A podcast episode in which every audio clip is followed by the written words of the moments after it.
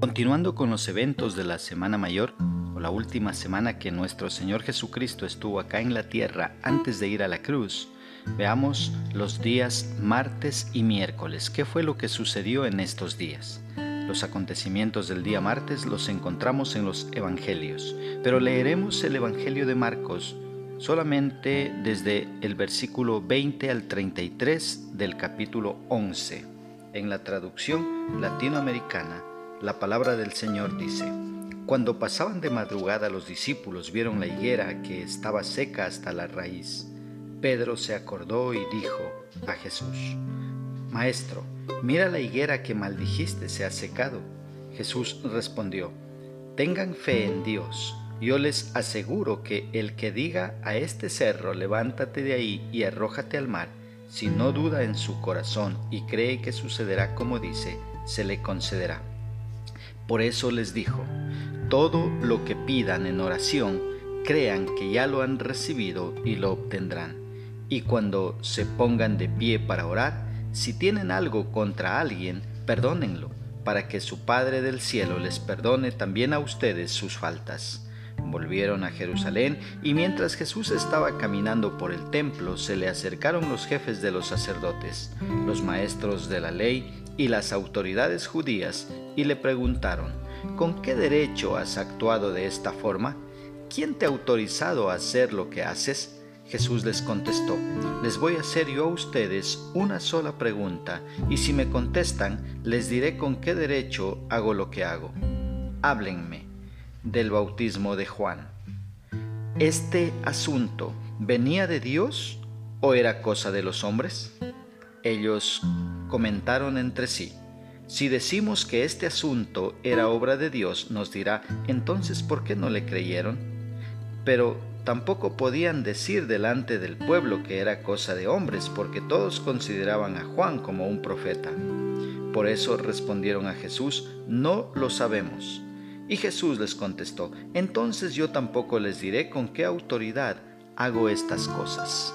Mira, qué interesante poder ver aquí algunos acontecimientos de lo que sucedió el día martes. Los sucesos del martes pueden resumirse de la siguiente manera. En este día vemos a Jesús volviendo a Jerusalén con sus discípulos y al ver la higuera seca, Pedro recuerda lo que había pasado el día lunes. Jesús aprovecha este momento para enseñar con respecto a la fe, esta fe que mueve montañas. También habló acerca de la oración, les enseñó a no dudar porque Dios responde a nuestras oraciones, aunque no de la manera que nosotros queremos, sino como Dios cree que es mejor.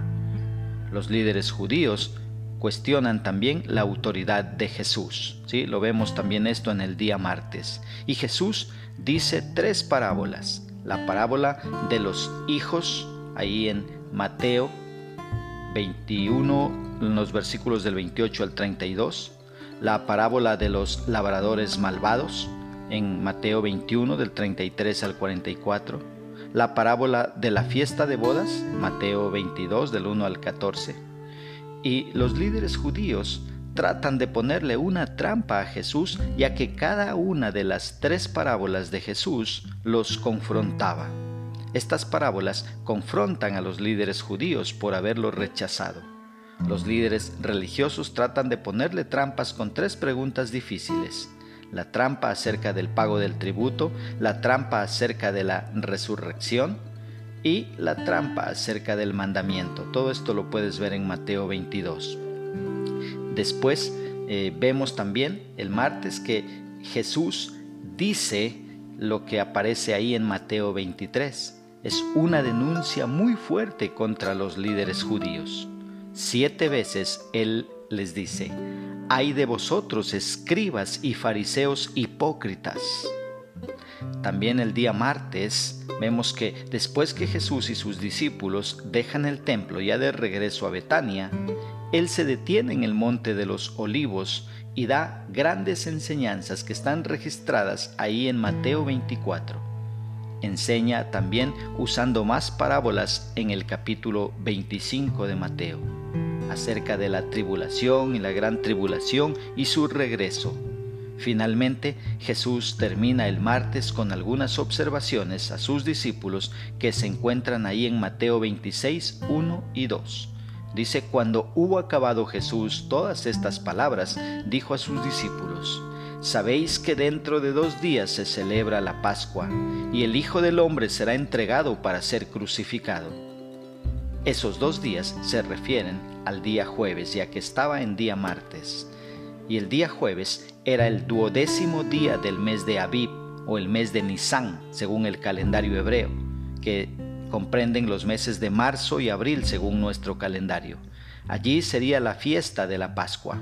Puedes revisar esto en Éxodo capítulo 12, versículo 6. Ahí dice lo siguiente acerca del Cordero Pascual. Dice, y lo guardaréis hasta el día 14 de este mes y lo inmolará toda la congregación del pueblo de Israel entre las dos tardes. Fue el martes que los líderes judíos se reunieron para conspirar acerca de cómo podían matar a Jesús. Puedes verlo en Mateo 26 del 3 al 5. Este pasaje bíblico nos relata este encuentro. Dice, entonces los principales sacerdotes, los escribas y los ancianos del pueblo se reunieron en el patio del sumo sacerdote llamado Caifás y tuvieron consejo para prender con engaño a Jesús y matarle. Pero decían, no durante la fiesta, para que no se haga alboroto en el pueblo. En esta reunión, los líderes judíos se dan cuenta de que ellos tendrán que arrestar a Jesús rápidamente antes del jueves, día de la fiesta de la Pascua. Ahora mira los acontecimientos del día miércoles. Acá Jesús se percata de que los líderes judíos están resueltos a arrestarlo en un miércoles, de modo que él se pasa todo el día miércoles en Betania. Él sabe que aún no es el tiempo oportuno para que él fuese arrestado en ese día. Ahora, ¿cómo podemos aplicar esta porción bíblica a nuestra vida? Primeramente recibiendo cada enseñanza que Dios nos da en su palabra y dejando de cuestionar su palabra como lo hacían los escribas y fariseos, los religiosos, lo hacían con hipocresía. Ellos de esta manera se acercaban, hipócritamente aparentando estar interesados en sus enseñanzas, pero solamente buscaban desacreditarlo. Dejemos de parecernos a esos religiosos escribas y fariseos una segunda aplicación, teniendo presente que Dios escucha las oraciones de sus hijos y las responde como Él cree que es mejor. A veces te dirá sí, en ocasiones te dirá no, y en otras ocasiones te dirá espera, aún no es el tiempo. En este caso, debemos ser pacientes y esperar el tiempo necesario. Otra aplicación más podría ser anhelando la venida de Cristo por su iglesia. Recordemos que Él dijo que regresaría Así que debemos esperarlo. Y mientras lo hacemos, honrémoslo con nuestra forma de vida. Que Dios nos dé sabiduría para valorar y poner por obra las enseñanzas de nuestro Señor Jesucristo.